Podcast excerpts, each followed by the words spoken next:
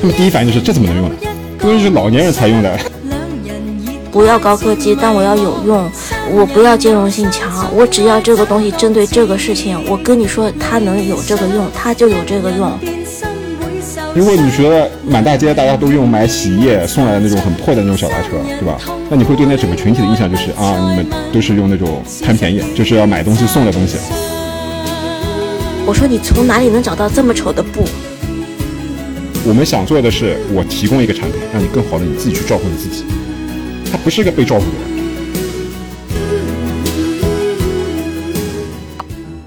这是一档嗑着瓜子儿讨论生老病死的播客节目，我们会尝试在轻松坦诚的对话中，讨论如何优雅坦然地应对从中年到老年的各种变化，无论是自己的还是父母的。大家好，欢迎收听中年延长线，我是倩倩。嗯，这期大聪聪缺席，因为我们这期期的嘉宾有足够多的内容可以输出。双十一临近，大家又要被各种商家还有琳琅满目的商品夹击了。坦诚的讲，其实我非常讨厌这种。集中被满足、被刺激的需求的感觉。开店以来呢，其实我自己越来越觉得，商品虽然很多，可是好的产品非常的少。而好的产品能够被需要的人看到，并且理解，并且买到，并且用到，都是很不容易的事情。而在中老年产品这个领域，就尤其如此。那这一期呢，我们就想和两位既是产品设计师，又是老板的朋友聊一聊他们眼中的中老年产品市场啊。他们两位分别设计了。一款急救项链，还有可以坐的、可以坐下休息的买菜车。嗯，那么欢迎本期的两位嘉宾，请两位简单介绍一下自己好吗？大家好，我是莹莹。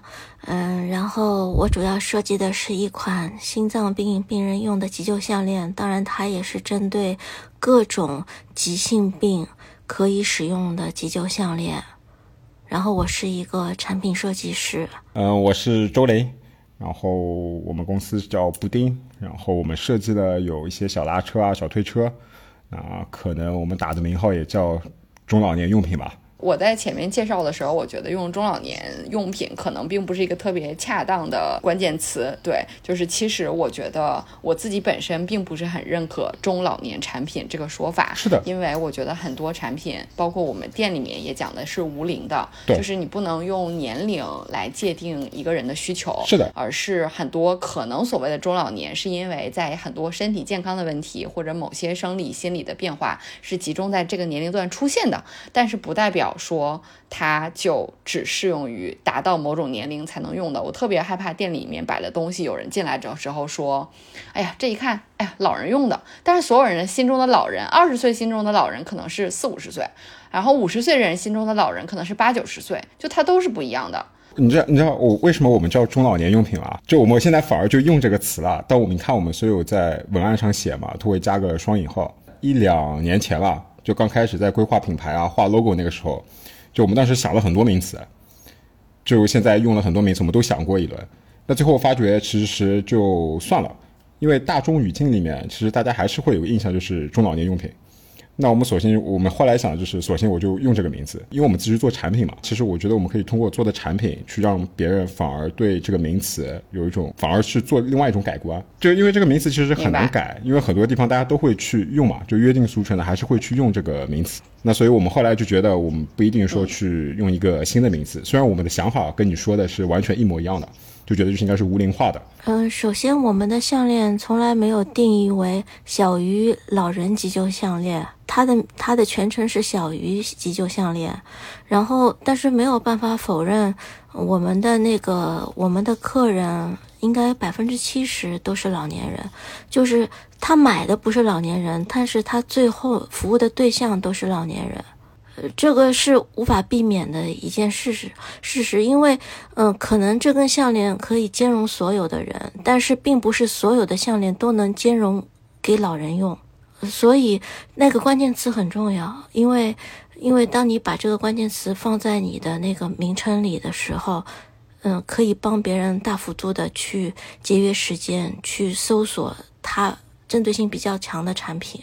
我我其实并不觉得老人是个贬义词，他老人其实代表的他的他可能行动能力比较差一点啦，他可能就是他可能就是呃身体机能上比较差一点了，那，就是我这个是针对这些东西特地加了一些设计的细节在那里面。其实我对老人也好，女人也好，就是我并没有那种歧视的感觉在那里，我觉得是太自然不过的事情了。那我们就回到其实这个产品设计最初吧，就是为什么莹莹你会设计这个急救项链？但你刚才说的，其实你设计的时候，你并没有给它名字起“老人急救项链”，但是其实你设计的时候又同时考虑到了很多使用者有有大部分是老年人这种情况。这个事情其实是我妈妈心脏非常不好，然后她每次发心脏病，嗯，有很大的几率都是没有吃过吃到药就昏过去了。而且我因为在国外嘛，嗯，她每次开始心脏不舒服的时候，我就非常非常的忧虑，然后我就想在网上找为她找一根项链，因为在我的想象里，你放在口袋里肯定是最不快的，那肯定是戴在脖子上是最好的。然后我按照我的想法，我去找那根项链，我找来找去找不着。对我来说，没有什么事情比这个更重要了。所以我想，如果如果我买不到，那我就自己做一个。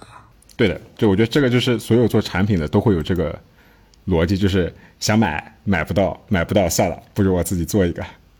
对这个，甚至我可能并没有心怀天下，我只是觉得我必须给我妈做根这样的项链，因为能救命。然后我就按照这个想法去做了这根项链。然后，嗯，做完了以后，你你知道，就是当你去开始开模具生产，一出来几千根，然后我妈说：“你干嘛不放在淘宝卖卖看呢？万一有人需要呢？”然后就挂了。挂了之后，哎，就有人来咨询了。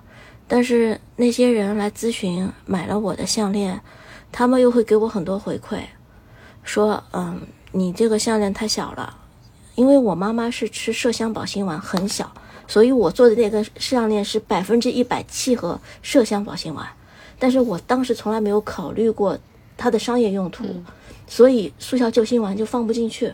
呃，就挺难过的。那个人说他心脏特别不好，他一次速速效救心丸要吃十几粒。他说：“那这样吧，我就买三根项链，我全挂脖子上。”他说：“那我就能吃了。”就你你听到这些东西就非常难受，因为这个时候你会有一点社会责任感，你就觉得你能够做到，你能够帮助他，可能就差这么一点点，你要不要去做？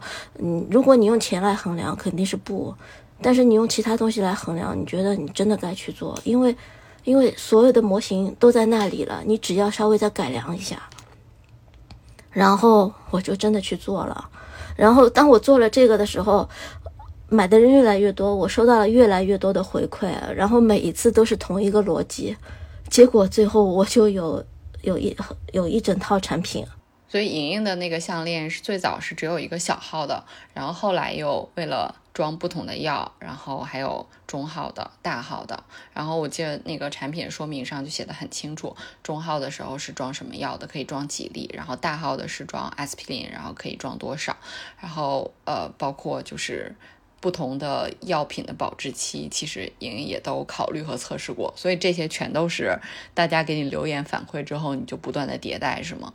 我能拍着胸脯说，每一个多出来的配件或者产品的优化后面都有一个故事，都有我反复的纠结，我到底要不要做，最后还是做了。那周玲呢？第一款就是嗯，不是的不是那个夫不是，妇做做嘛。那我们一开始其实做的是那个一台老年代步车嘛，这一款电动的老年代步车。因为我们以前是做摩托车啊，还有做那种电动车的嘛。那正好那时候就想着要创业，然后感觉。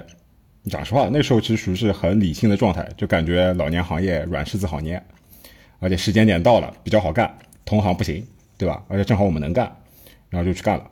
但当时脑子其实没想那么多，就虽然说我妈也提过一句，就那时候小区旁边就看到别人在开一台车嘛，她说：“哎，那个车挺好的。”然后她后来又看看，又觉得这个东西又不怎么样，对吧？那么想啊，那还不如我们自己做做看呢，也是个机会。但做那台车的过程当中，其实就是真的是在设计那个车的时候，做的时候。大家才开始一点点在想，就是我们后面真的要做什么产品，因为你觉毕毕竟嘛，你设计一台交通工具嘛，其实就会有很多流程过程在里面嘛，会有一些空余的时间。那空余的时间在那边，我们就想，哎，我们要不要再看看其他的东西做做？万一这台车不行呢，做不成呢，对吧？那果然不幸严重，就是没对对吧？那还好，就现在你看到我们在卖的东西，它包括就是电脑里面很多还留下来的设计，其实都是在做那台车的过程当中就用了很多就是空余的时间做出来的。但那些真正现在在卖的东西，反而我们觉得更加靠谱。你你们在这个摸索的过程中，一方面是对于这个做这个产品有了遇到了实际的困难，但另一方面是因为你对于中老年或者你们想要服务的对象的认知，他们的需求的认知有变化吗？对，就各方面的理解其实都会有提升的。第一个，甚至我们自己觉得意义上是设计的第一个产品，其实是那根拐杖。就你见过吗？你在展会上可能见过的那根拐杖，到现在也没量产。就那个东西是我们心里面就觉得是定海神针的那个东西。然后我们一直不量产的原因，其实就是觉得还没准备好。做，因为一开始比如说你设计一台车嘛，其实那时候心里面还是团队也比较算年轻嘛，对吧？中青年，中青年，其实还是比较浮躁的。然后后来就有一天，就我们说我们挑个其他东西做做，那挑什么东西呢？我们说要不就挑根拐杖吧，因为看上去它最简单，是吧？因为你在纸上面去画，它可能就是一根线，然后上面加个加个圆，这就是根棍子嘛。对。然后你发觉极度简单的东西，你去做做，就发觉越做越觉得难，就觉得难的一塌糊涂，就真的特别难，就太简单了，你感觉就没什么好。一方面你会觉得好像没什么好提升的，对吧？另外一方面你又希望给它增加附加值，能不能在很多小细节上能给它变成变得更好？然后就那根拐杖，我们就一直在。就从 3D 打印啊，做油泥，然后出去去找别人去测试，然后到现在就是设计端，我们觉得还 OK。然后接下来你会碰到问题，就是很多就是在量产上面的时候，就你发觉还是不能量产，就量产的能力还没到。明白。我我自己很好奇，因为我的感觉是，大家对于已经有的需求，就是最可视化的需求，就是。拐杖、出移动出行类产品，然后再就是就是放大镜，我觉得两个都是极度影响人的行动自由的事情。是的，就限制你感官了嘛，各方面的感官嘛。啊，所以在店里面，大家立刻就有觉知，说他要去挑选这样的东西。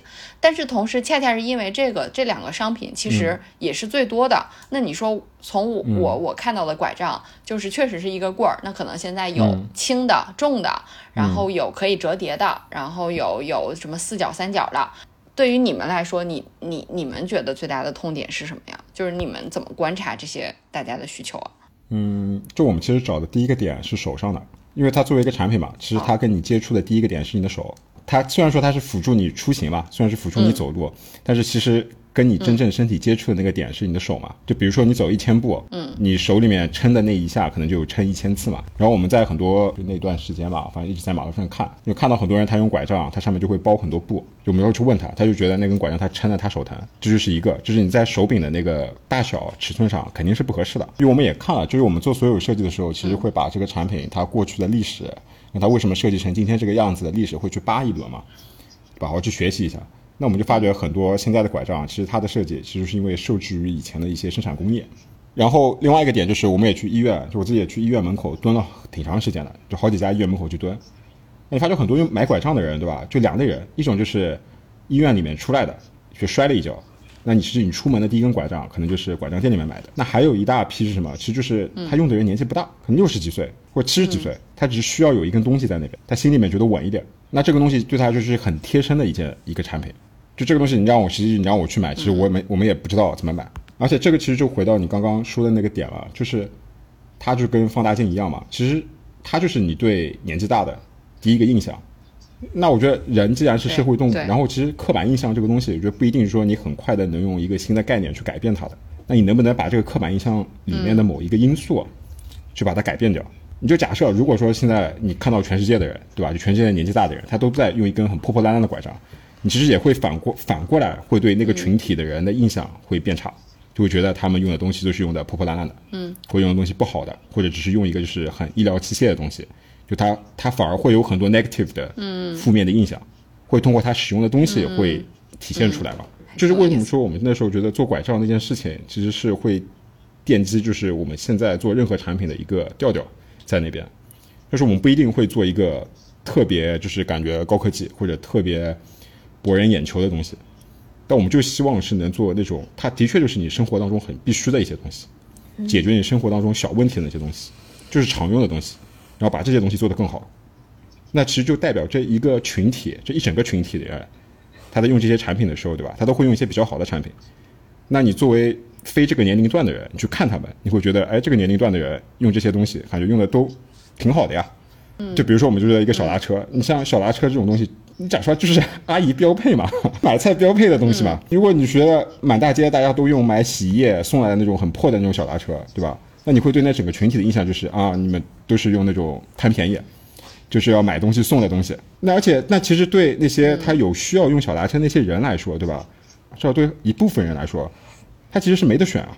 这也是我我觉得很有问题的一个地方，就是可能其实是因为市场上并没有给他们足够好的产品、足够好的设计，所以呢，就是想到的刻板印象都是，呃，老人拄个这根拐拐杖，然后老人们也觉得我拄着一根这样的拐杖，或者我拿着一个这样的东西，就等于我老了，就等于我不行了。然后包括洗澡椅这种东西，但是呢，其实是因为这些商品没有被好好的设计过，没有被好好的去满足他们的需求，无论是从心理上还是从视觉上。是的，就我们也聊过很多年纪大的嘛，我们拿拐杖或拿其他一些产品去聊过的，就有些人你看到他走路已经是属于是走的不太稳了，你就很明确判断他走路需要有东西扶一扶的，就找他们聊为什么不不买根拐杖啊？他们第一反应就是这怎么能用呢？这东西是老年人才用的。因为他会觉得我一旦用了这个东西，别人社会印象对我来说，我他别人会觉得我就是个老年人，或者觉得我就是个残疾人，所以他他会拒绝去用这种产品。就像你说的洗澡也是一样的，它其实就是很好的一个产品，但是你很多东西大家就不会愿不愿意去用，因为这时候你会发觉他其实是个人，他不是个老人。就如其实你只要是个人，对吧？你都不会希望你用一个产品。然后会让别人对你的印象是变成一个负面影响的东西。嗯，哎，说到这个，我我觉得莹莹应该也会有一些体感，就是就是这个项链，其实莹莹当时设计的时候，我记得红色的那款，我当时看到的时候觉得很漂亮，但是呢，我又转念一想，说哇，这么醒目的一个东西挂在这里，应该立刻就就会让人觉得这个人要带着每天带着这样一个东西在身上。然后后来我就看到还有一个蓝色的，然后还有一个设计就是。这个东西是可以放在手腕上的，甚至是可以放在背包上挂着的。我觉得其实从莹莹你的设计初衷的时候，肯定是不希望大家挂在手链上，挂在手链上还算是拿取要方便吧，急救。但是如果挂在包上，其实是不方便的，对吧？这个事情我跟我跟周先生嗯有点不一样，嗯，周先生是他主动的去做一些事儿，比如说我我。已经存在了推车这样东西，但是它有瑕疵，我能做得更好，我能在外观上更漂亮。而我是被动的，就是我要做一样东西，对我来说它美是必须的，就是它不好看我不做，嗯，它的质量也必须很好，然后它必须符合我想要的东西，它必须有。但是在这那个之后。当我有客户跟我说，呃，我希望能解决这个问题，比如说我的那个项链有一个非常短的圈，它其实是可以藏在纽扣里面，藏在衣服夹层的纽扣里。那为什么会有这个呢？是因为我有一个客人跟我说，她的丈夫是警察，他们警察有一个同事因为心脏病突发去世了，她说她非常害怕，想给她先生买一条这样的项链，但是。警察不准戴首饰，而且警察有分系扣，他就是他戴着项链，他也不能拿出来。那我就设想，我说我一直都会想，我怎么去解决这个问题？我说啊，那我可以做一个很小的，它正好扣在可以卡卡在那个风系扣里面，它一样能达到你在拿，就是在你发心脏病的时候最合适的就是锁骨的位置，可以去拿取它，但是它不是首饰，你看不到。嗯，就，然后呃，也谈到那它本来是红的，其实并不是因为红的很好看，是因为我的一个朋友告诉我，他说年纪大的人，你这个项链这么小，他一旦脱下来了，再要找回就非常困难。嗯，所以我就希望有一个非常醒目的红，但是我又要一个又醒目又好看的红。嗯。就是我一直在解决方案和它必须好看当中 去做这些事情，但是我从来没有主动的去想过，我要做一个东西，它已经存在了，就是我比比他做的更好，就我才我在骨子里嗯不是个商人，嗯，我只是单纯的喜好做这件事儿，明白。我觉得就是我学以致用是让我觉得最满足的事情。我觉得这里面是不是有一个区别，是莹莹面对的客群，然后来寻找这个解决方案的时候，这个对他们来说是一种刚需，所以呢。虽然美观是设计师自己的要求，但是美观并不是解决刚需问题的人的首要要求。所以他们看到了一个相对美观的东西之后，他们本身就已经很欣喜。但是如果没有这个美观的东西，他们至少说能急救就行了。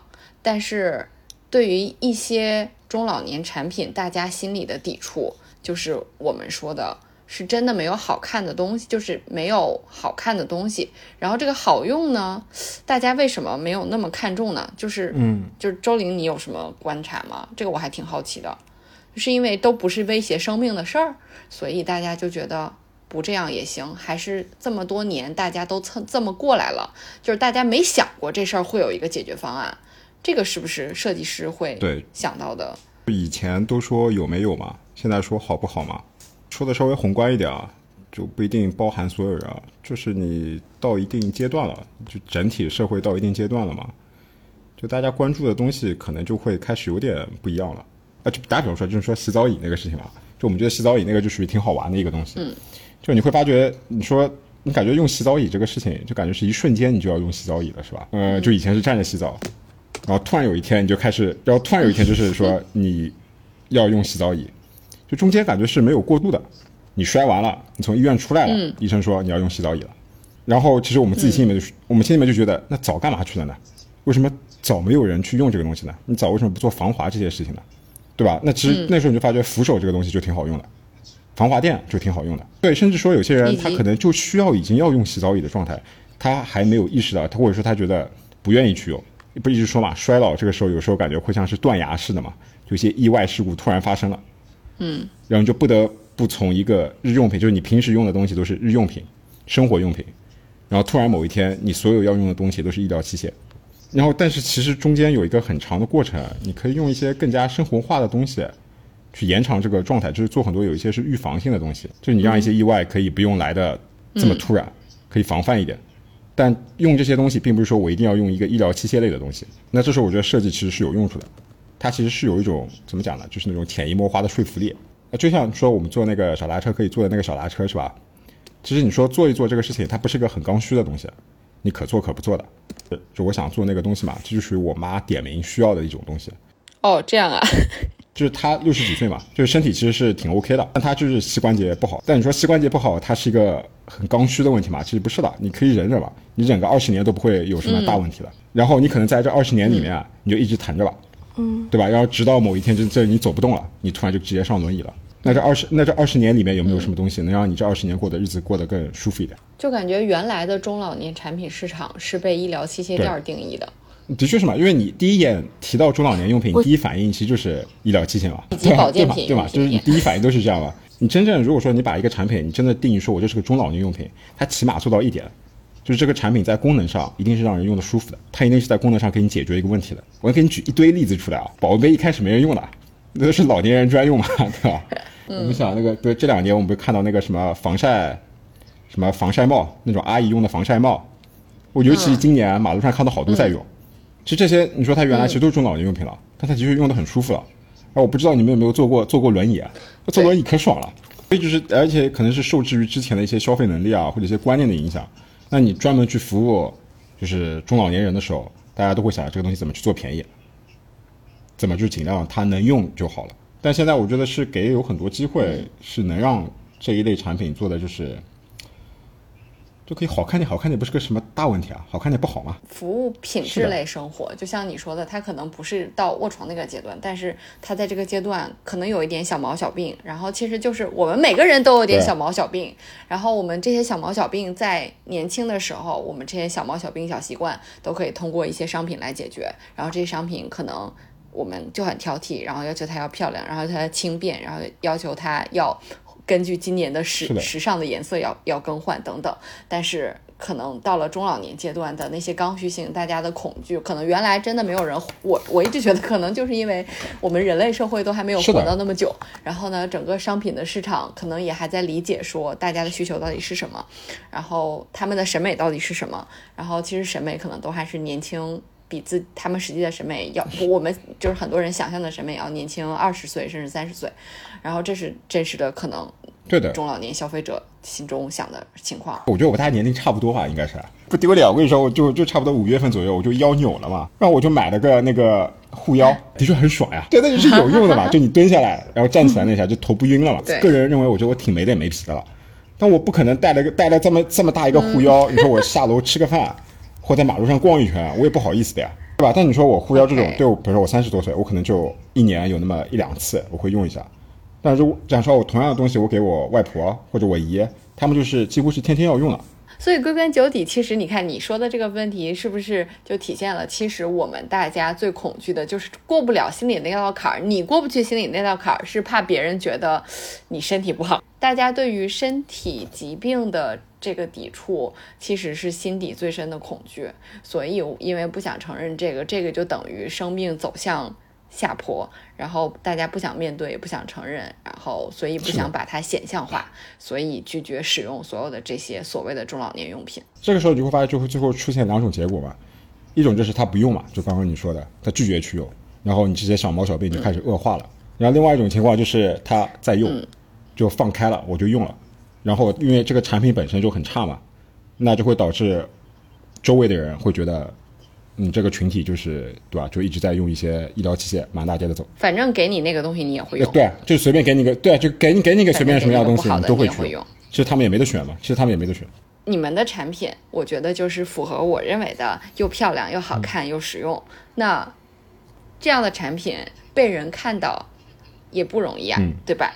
我觉得莹莹莹莹莹那个肯定比我难。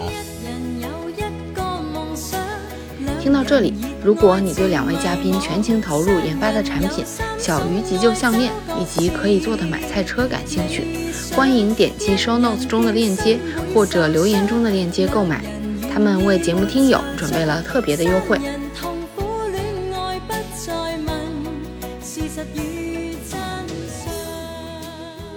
我我其实就挺不好意思的，我都没有，我都没有试图让人看到，我就挂那儿。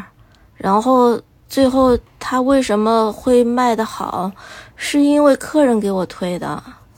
就有一个客人，他卖了我的，他买了我的产品，觉得很好。他说他能不能拍一个视频放在自己的那个抖音号上？他说他不要钱。那我说你就可以啊。然后突然就听到叮的一声，有客人进来咨询，然后在后面的两小时里面，那个叮连成了一条线，就是那一种，嗯、你在店里搓麻将，那个摆烂的开店，突然看对面马路来了乌泱乌泱一群人，你不知道他们是来干嘛的，是不是来砸场子的，然后他们就进来开始抢东西，就那个情况就是我来不及咨询，他们都开始乱买，就什么东西都不管，反正就都没有了。我给他打电话，我说能不能把那视频下了？我说我实在吃不消了，我说我已经在客厅里穿着条内裤站了两小时了，然后就下下了那个链接嘛，下了那个下了那个视频，但是就就从那时候开始，反正就连着一个月就闹腾的不行了。哎，这是这是你你产品挂在那儿多久之后的事儿啊？两年多吧，就跟别人说，我觉得其实是不符合逻辑的。就是我虽然没想卖，说着不想做生意吧，但是它还是产品还是在不停的更新啊。然后，呃所以当有很多人来的时候，我还是有东西可以卖给他们。哎，可是莹莹之前你也跟我提到啊，就是呃，虽然你们没有打算去宣传推广，但是其实平台有跟你说你这个不适合做参加什么双十一的活动，觉得不是很吉利之类的，是吗？对对对对对，哦那个并不是平台跟我说，而是我们那个时候也不会促销嘛，说应该参加一些活动，平台不是有参加促销活动嘛？嗯。但是像什么，嗯、情人节啊，还有什么节，反正逢年过节，我们这个药盒都是不能参加活动的。晦气。对，其实就是这个意思，就是它不属于值得庆祝的一部分。这这这 那周玲呢？周玲应该有一我们啊肚子。我们还好，因为这两个产品相对来说，因为不像莹莹那个东西嘛，比较小，对吧？那我们这个东西还比较大，我们说 体量比较大，就是你拿在马路上去用，自然而然，而且而且你会偶尔坐在那边，嗯，那自然而然就会有人来问嘛，自然就会看到，就你很自然的会有一个裂变在那边嘛。那我们想看的是，我们更感兴趣的，就是我想说，我们自己真正的兴趣点是想看怎么把一个中老年用品做到年轻人那边，让年轻人也去感兴趣。。那我追问一下，就是你觉得，因为你前面也提到了，其实你希望改变一下，就是大家对于这个产品的或者中老年使使用的产品的这个固有印象，所以你希望年轻人也用，就是因为好的产品就应该被大家都知道，还是希望可以通过这样可以破圈？那其实希望觉得是年轻人也能看到或者感兴趣，因为他可能会是个子女嘛，他可能就是个年轻群体对一个老年群体，就是两个群体之间会有一个互相了解的一个过程。就比如说我们在那个小皮垫子嘛，按照我外婆那个想法去改了改，把它弄出来的。我们当时也没想到说这个小皮垫子会是小年轻也会去用嘛，对吧？真的是一大堆学生买来去用。那我们就会想着说，我们能不能在这个小皮件的，比如包装上去加两句话，嗯，对吧？跟他说这个东西我可能原来就是给爷爷奶奶设计的，或者你爷爷奶奶也可能也需要这么一个东西。那其实会引导就相对中青年一个群体会去关注一下，嗯，他自己家里人需要一些什么样的东西。所以你们都遇到了很多子女或者孙辈给父母、祖父母买东西的情况吗？我们觉得一点点开始会有了，但讲实话不多，我们也觉得不会很多。嗯，但是就打比方说，因为我们自己也是子女嘛，我就以我自己为标准画像啊。就你说我对我们父母，就我对我爸妈，就是那个，就是他们身体上的一些需求有多了解，对吧？不一定有那么多。就是他们如果没有生病之前，我们讲实话我也不是很理解的，而且假如说他真的是生个病啊，弄个什么东西，我也帮不了什么的。对吧？但是如果同样站在子女的角度，就尤其是独生子女这一批嘛，我的确会希望我爸妈用一点稍微好一点的东西，你们就是照顾好自己，对吧？就尽量照顾的越好。你其实讲实话，我是觉得对我来说也是让我省心。就我是觉得子女这一块，你让我去照顾我爸妈，没有什么太大的精力去照顾的。那我是希望他们能用比较好的东西，而且我希望是他们自己买自己用，而不是我买给他们。那如果说他们不知道这个产品，啊，正好我知道了，也许我是推荐一下。那我们看到很多五六十岁的，他会买来就自己就用了，甚至就是我们有一些东西在香港卖的也很多，就那个小推车，有很多七八十岁的买来就自己用了。我觉得这个才是相对会正向一点嘛，不然的话，你会永远觉得父母那边就是需要子女去照顾。但是我的像我这里就是子女给父母买就特别多，嗯，就是我这里的客户都是特别特别矫情的客人，他买的时候会跟我说，他翻到第几十页才翻到我的产品，然后他又反复对比，发现我这个是没有办法替代的，然后他也找不到平替，然后他才会买我的东西。但是后面因为出现了那个视频的那个故事嘛，我的排名上去了，最后我自己也有拍一些视频，然后慢慢的很多人就是凭就是靠着那个视频看了之后才过来买的。他们甚至就所谓的子女，甚至有很多人他过来买，他说他必须微信给我转钱，他说能不能微信买？我们开始以为是骗子，后来我才发现其实都是一些未成年的孩子。对对，他们给自己的爷爷奶奶买，哎，好神奇哦！为什么呀？是因为这个便宜，这个价格是很多小一点的小朋友够得到的。知道自己需要吃急救药这件事情，难道不是一个非常客观？然后中年人、老年人，即便是我们觉得，比如说五六十岁老人，现在用网购也用得很好，他们就是可以自己去解决的一个还蛮刚需的事情啊。呃，老年人的话，他不会去设想，嗯，对，比如说现在市场上经常出现的就是那个铜葫芦，还有钛合金的、嗯钛合金的那什么、一个小药丸的形状的那个东西，看上去是很好，嗯但其实它有非常多的弊端。首先，金属是导热的，所以它满足不了存药固定的温度。嗯其次，嗯，它过敏，打在身上很沉，冬天一用拔凉。然后最主要的是一个事情是，它虽然是金属的，但是对某些药来说，它一样不能久存，就是它的金属并没有什么实际的意义。那就是，但是老人不会去设想到这一点，他们就是他们的消费观没有到这个程度。就像我们可以在淘宝上去辨别买一件衣服又便宜又好，但是老人往往很容易上当，因为他们没有这么丰富的网购经验。对，就是信息差肯定是一个客观事实，嗯对吧？对对，我们把这个称之为眼信下来说，信息差。这的确是，就比如说我们自己产品也会分的嘛，就有些产品我们可能就是给五六十岁的和四十几岁的，他们其实就像我比我爸妈跟我爸妈那个年龄，或者比我在比我爸妈年龄再小一点的，没有跟我们之间信息差几乎没有什么的，最多差个半年一年。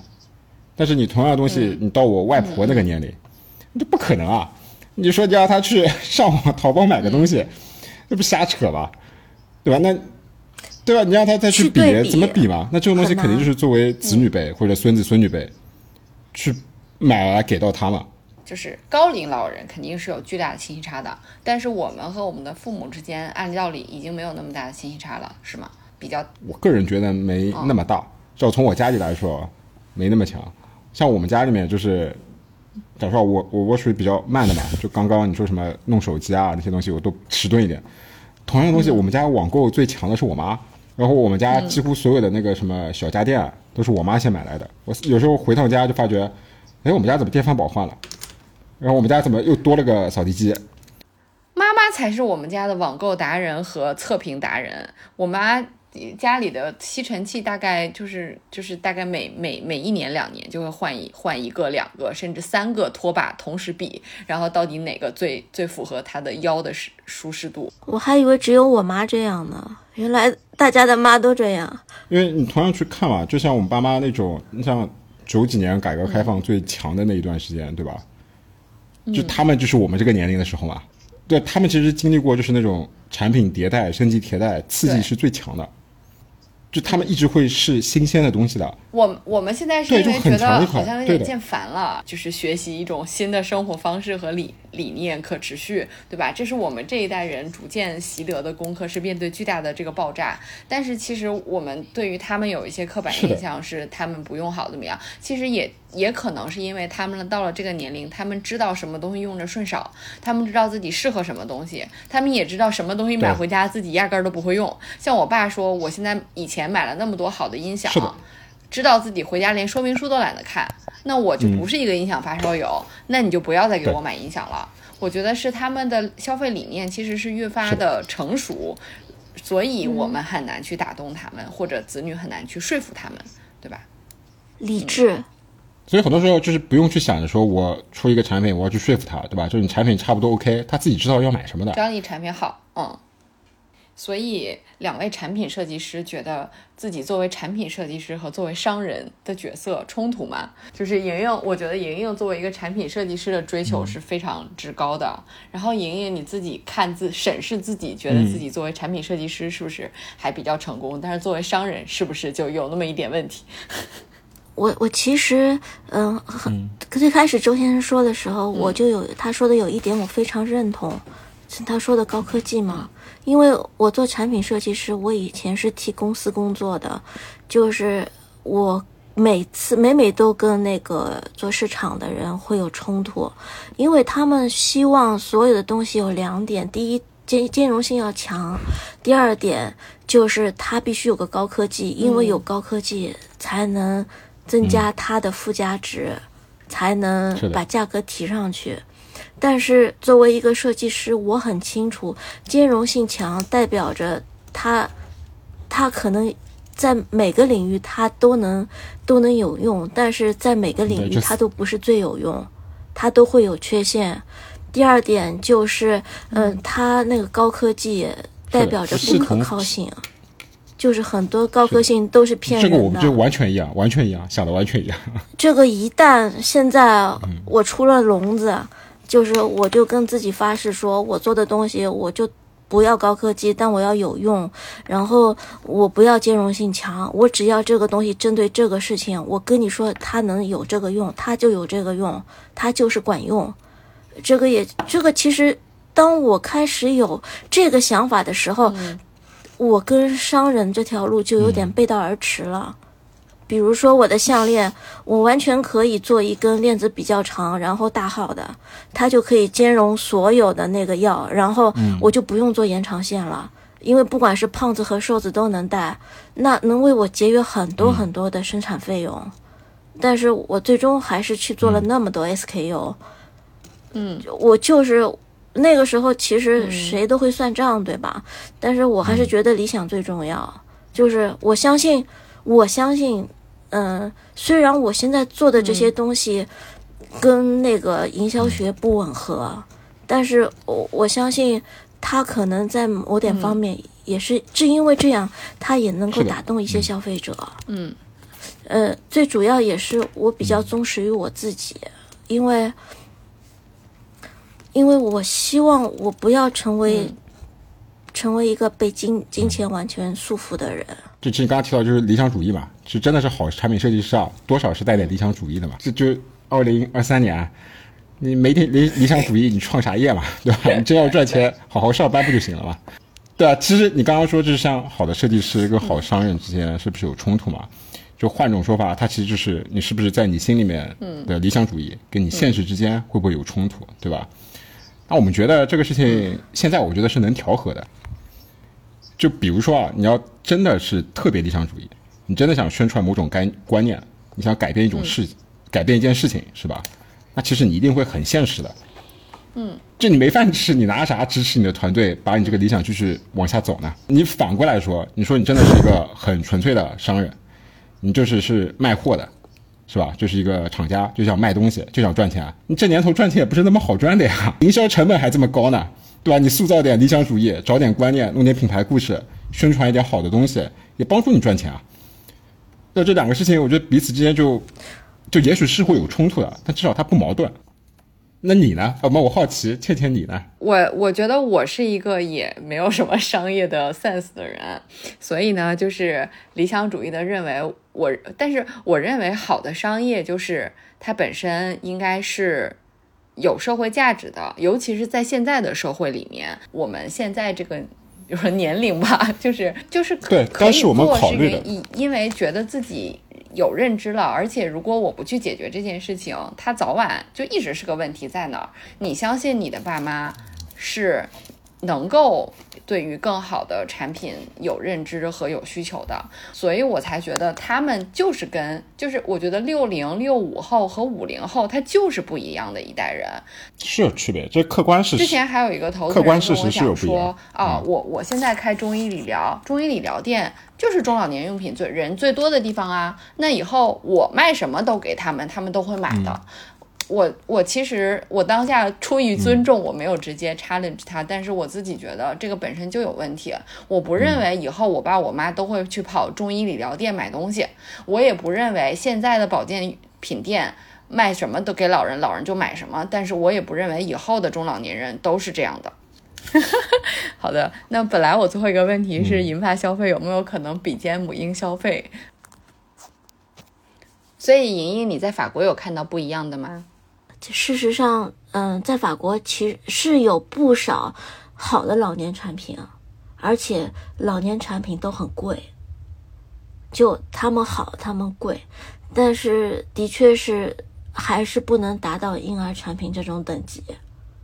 嗯因为这两个东西很容易做类比，是吧？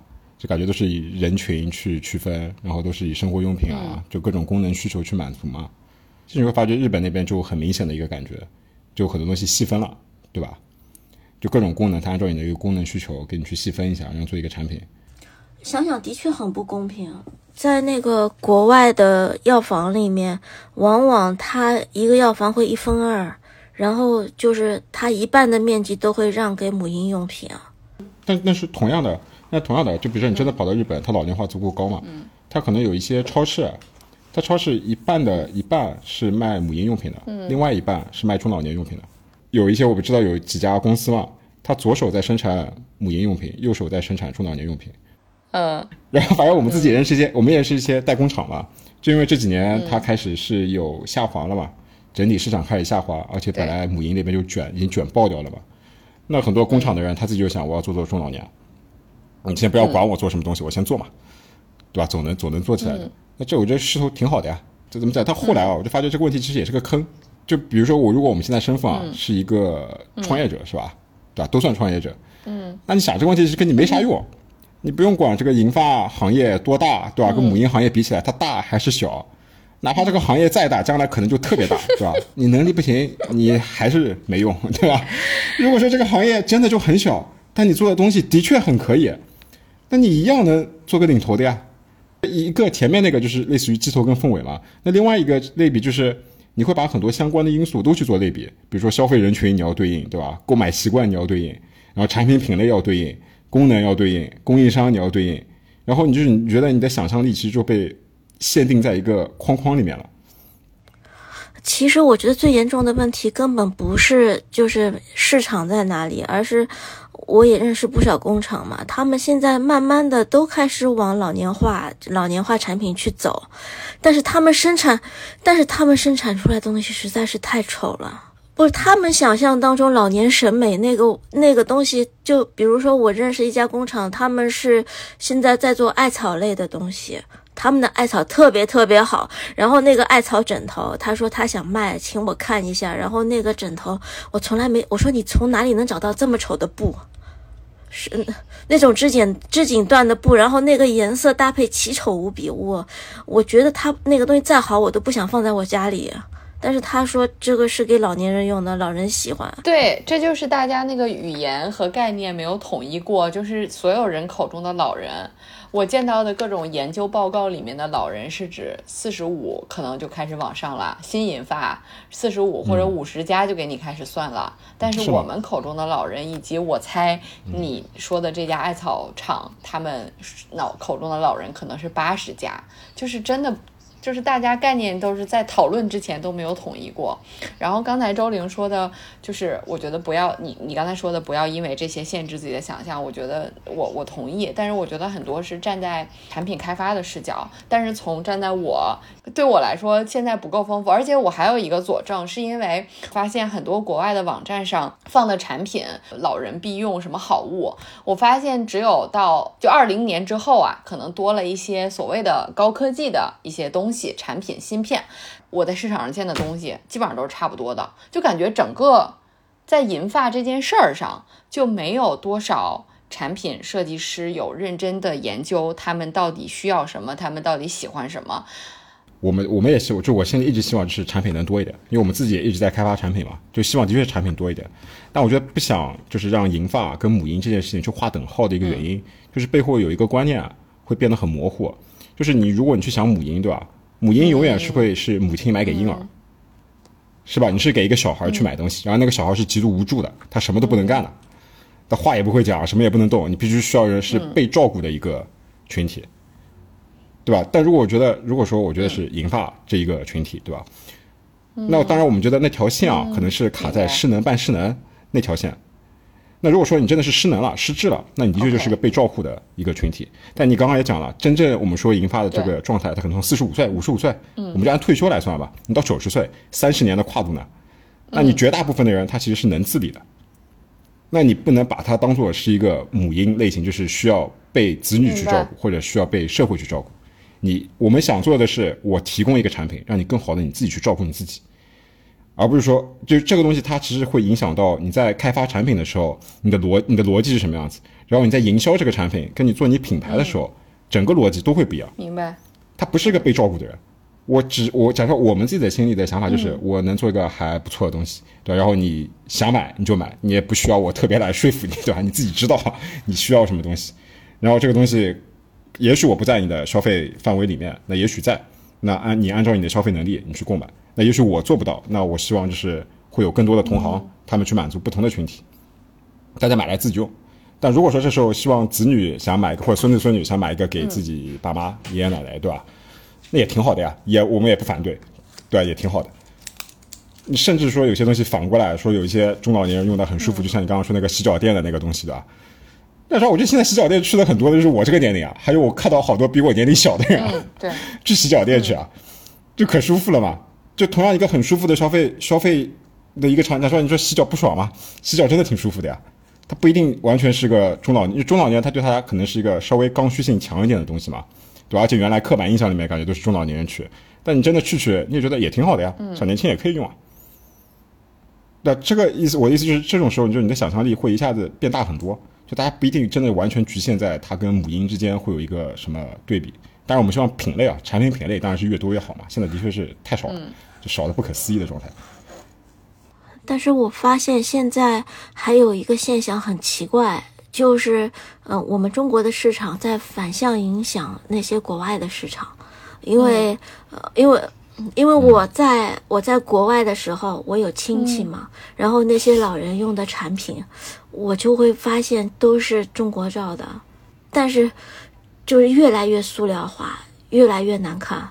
但反之，那些就是有时候家里还有一些老东西，就是老年人用的法国产的、意大利产的，就明显从质感到什么都好很多，质量也好很多。但是现在中国的审美在一步一步去影响那个市场，因为便宜，因为选择多，所以而且其实外国人也是人，中国人也是人，大家的审美嗯。没有拔高到设计师的地步，就是他会模糊，就是人家说就怕货比货，但你拿一堆东西都是差不多的，你觉得哎那个就可以了，嗯，就等于就是你的平均审美就下降了。是的是，的，其实这个就是反过来了，就回到你之前说的，就好的产品设计师跟好商人有没有冲突，是吧？我觉得这两个东西现在不是有冲突，它必须是调和的。就真的觉得你的好设计师是吧，一定要有一个好商人，你的团队里面一定要有一个好商人，帮你把这个好东西给推出去。你不然你就是，不然就会劣币劣币驱逐良币。我觉得可能需要一个品牌，对，可能需要一个品牌就专门做老年人东西。其实这又回归到如像倩倩开的选品店，中老年人选品店，那其实就非常好。你不然后面就是变成劣币驱逐良币嘛。就你做东西，你在质量上或者成本啊、呃，不要质量上吧，只要你在成本上，你永远不会比便宜的东西，你永远永远比不过它的。但这个时候，就是如果说你真的有个好设计，你想，你只要是一个产品是新开发的，你是真的是原创设计做出来的，你的模具要新开，你的工艺不能匹配它现有的工艺，你要花额外的成本在那边，东西就会贵。那这个时候，如果你只是一个好设计师，你没有把办法把这个东西降低到一个就是大众更多的人可以去接受的程度里面的时候，那这个好产品就嗯会只是你一个设计师的好产品，它让社会没办法接受，但用不起。说的说的通俗一点吧，就是很多人可能用不起或者看不到。但就是讲实话，从我这边啊，我其实是很希望我们团队里面有个好商人出来的。我是希望有人能帮我们把产品做的成本更低一点，把我的生产质量做得更稳定一点，然后推广的更多一点。然后我希望我，我觉得我很不行，讲实话，我觉得我很不行。我不就很希望有人能把我这东西能推过传播的也会更好一点。然后有一天我有能力去把这东西卖得更便宜一点，就是我能卖到跟一个普通的代工厂差不多的一个价格。这个时候我我就觉得一个更好的产品能让更多的人去用，只不过说我目前我们能力做不到，就是我们缺的是好商人这一块，所以我们为什么说我们现在特别感兴趣怎么做营销，怎么去赚钱，对吧？就我们觉得我们需要补这一块，不然的话，所有的好设计最后都会死在前几年，或者就死在一个小圈子里面。然后接下来大家就会又会去抱怨，会去说为什么没有好东西，为什么好的设计，为什么什么好的设计中国没有？我特别理解。对别人老说你这项链就硅胶做的，怎么那么贵？其实我没法解释，但是其实我也没赚钱呀。我也不不是说我想卖的贵，如果我能卖的便宜点，我也想卖的便宜点。就我并不是说把这个东西质量变差去卖便宜点，而是说我能不能通过中国的供应链，对吧？更大的规模效应，把它的成本做低，然后能让更多的人去用。因为我们现在的产品其实还很局限的啊，基本上都局限在北上广深，消费力达到一定程度的人。那讲实话，你有很多人，比如说我们也很想去服务下沉市场的农村老人，或者说我们想做个产品做的很便宜，功能也很好，也挺好看的，但我们做不到。这不是说我们设计上不是，对这些，对啊，这些东西讲出来，这些东西不是我设计做不到，是我商业端做不到。那这个时候你就发觉缺的是什么？其实真的是缺的是个好商人。对啊，现在那些厂厂问你量，你都不好意思说。是的，就没底气了，对吧？下降着了。是的，就就因为啊，就因为大家会做设计，所以反而是觉得，就至少从我们这边，因为我们自己会做产品设计，我们反而觉得这一块，就因为手里有的牌，我们觉得这一块并不一定是我们要去补足的短板。但如果说把一个产品，因为毕竟是工业设计师嘛，那你工业设计师其实体现的价值就是你最后的产品能不能在社会上体现出价值，能不能让更多的人去用。我们并不想服务那一小撮顶尖人群，没什么特别大的意义的。你你你这个话应该反过来说，如果你不是工业设计师，你到厂里去做，你很容易找你。不是你很容易找到一个厂愿意接纳你，因为他会把你的东西改成他们在制作起来最方便的。你的设计上很，哎，其实这个那讲实话，我们觉得 OK 的。我不知道我们最近可能是把我们电商业很多地方下架了，但我们之前很长一段时间，我们上面写的都是欢迎抄袭。但我们那个欢迎抄袭是什么？就第一个，你在中国你不可能别人不抄。讲实话，你申请再多的专利打官司，不会去跟你打官司的，对吧？这是一个。第二个。我们觉得就是我们我们所谓的那个抄袭那个抄字嘛，不是抄写那个抄，而是超越那个抄。我们希望就是你在我的产品上，因为讲实话，我们自己现在设计的产品是有不足的，是限制于我们自己商业端的能力。比如说模具我掏不了这么多钱，是吧？所以我有些地方讲实话有不足的地方。那如果你工厂的人看到我这个产品，他觉得还不错，觉得你卖的还行，他要去抄一抄，然后把它改进了，然后做的更便宜，我觉得挺好的呀。而且真的，你只从商业化来说，我一个人只卖一个产品，这个产品其实很难卖的。如果同样一个产品，就类似的产品，你网上有好几个人都在卖，对我来说也是好事情，没事的，因为我们自己产品设计师啊，你抄完我这个东西，我自己说不定迭代了，而且我会开发新的产品了。其实那些工厂他不是不愿意，他是不是不能做，他就是不想给你做，因为不值得。说不定那个抄我的工厂直接变成我的代工厂了呢，大家还能合作合作的。嗯，我也是这么想。对啊，我还我还能跟你合作合作呢，不挺好的吗？甚最最差最差，你说不定包个设计案给我的。对，我帮你设计设计也行啊，对吧？我就就是你把这个价值放到再大一点嘛，就是最后的目的，其实希望有个好产品能让更多的人去用，而不是我家的好产品，嗯，对吧？反而就是想说，我们自己吐槽吐槽最多的是哪个？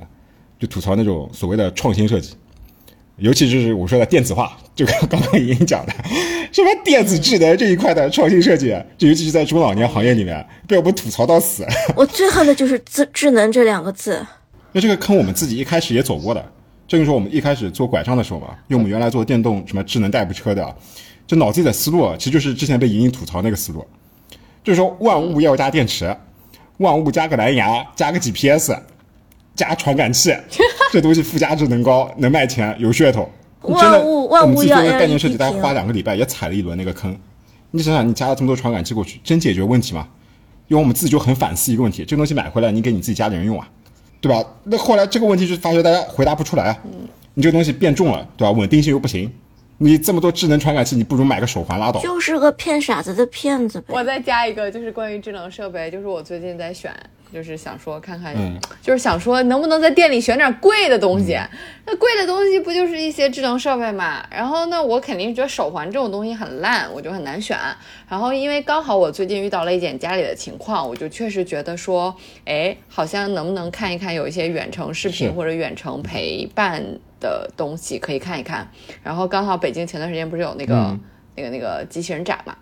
然后机器人展之后，我就稍稍去找了找这样的产品，结果我就发现，就是我们就不嗯指名点姓说这些远程视频的设备，对我们先肯定好的地方就是它能解决一些问题，但是我觉得他们都没有说自己不能解决的问题，所以对于很多没有想清楚这件事情的人。他啪啦啪啦买回家之后，他根本就，我觉得很多东西，很多这种复杂的商品，不光是复杂商品，即便是简单的商品，就是你要解决的问题到底是什么？其实很多人是没想清楚的。然后很多的这个东西买回家之后，就是用是没用，然后以及用的过程中遇到的种种困难，大家可能要么就放弃了，要么就彻底放弃这类商品。就负面印象，对，就我们我们是觉得就是，我们觉得就是，如果说有一个团队啊，他真的很坚持在做 AI，在做智能化，对吧？他真的就在研发这个产品。我们相就是我们心底里啊，就我自己我自己也是做电子电器，以前做电子电器开发的，这个东我相信你是西说穿了就是鸡肋能肋。改变很多新的东西的。但是我们不能接受的就是你拿一个半成品，对吧？或者你拿了一个就是就什么都不是的东西，对吧？你去商业化它对，让你去卖它，就你你不应、对，然后你不应该让我在市面场上看到这东西商业化，你远远没到这个成熟度了，你就不要去卖它。你可以去好好的去开发，我会很尊重你。但你今天你去卖它了，然后你卖了一个不成熟的这种伪电子科技、电子垃圾，然后靠算法来调整。很扯淡，就非常扯淡的一个事情。对，事实上，根本不存在一个特别小的东西能够精准到这种程度，不存在的。就到现在为止，全都是靠算法。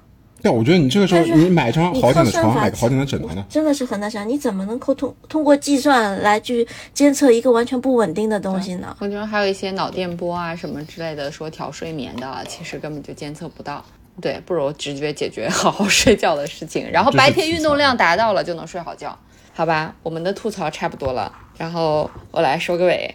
嗯，有了两位刚才的这个内容，以及我们三个人欢乐的吐槽之后，我的感觉就是，做一个好的产品设计师不容易，但是好的产品是应该是谁都觉得好的产品，和年龄没有关系。而且对，而对于品质生活的追求，其实也和年龄没有关系。原来有的人跟我说，老年人的产品，他们更在乎的是这个东西实用不实用，这个东西能不能解决他的问题，而不是这个东西漂亮不漂亮。如果这个东西可以既漂亮又能解决问题，谁不需要呢？大家的固有印象觉得老人更实用主义，这难道有错吗？难道我们现在大家哪个人不实用主义呢？我们只不过经过了一段不理智的消费之后，才面慢慢的懂得了我到底需要什么，我到底愿意为什么花钱。我觉得中老年人恰恰是理性的消费者，所以他们才会这么看重。这个东西是不是有解决它的问题，它的实用性？而但是不代表他们就愿意为丑的东西买单，就代表他们愿意为质量不好的东西买单，为没有意义的设计买单。对，所以呢，就是我们今天讨论虽然很毒舌，然后非非常真实，但是大家都是非常希望能够有更多的好的产品设计师加入到能够真正解决。中老年或者我们不要年龄，就是解决不同的年龄阶段或者不同的身体状况的人的问题来。所以，对，也希望好的产品，真正好的产品能够好好的。面试，然后好好的被人看到，嗯并且被广泛的复制粘贴，然后让大家都能享受到。会的，会的，会的，会的，OK，这就是我的总结。两位还有没有什么要补充？相信会。可以喊一句嘛，就是不要再设计垃圾的产品了。设计。师感谢大家收听本期内容，我们的听友微信群已经开通，欢迎添加小助手 Disrupt Aging 二零二一的微信 D I S R U P T A G I N G 二零二一，成为我们的好朋友，入群和我们分享讨论你的生活困惑，或者向我们推荐主题以及身边的嘉宾。大家也可以查看 show notes 以及节目详情中的相关信息，与我们联系。期待和大家相见。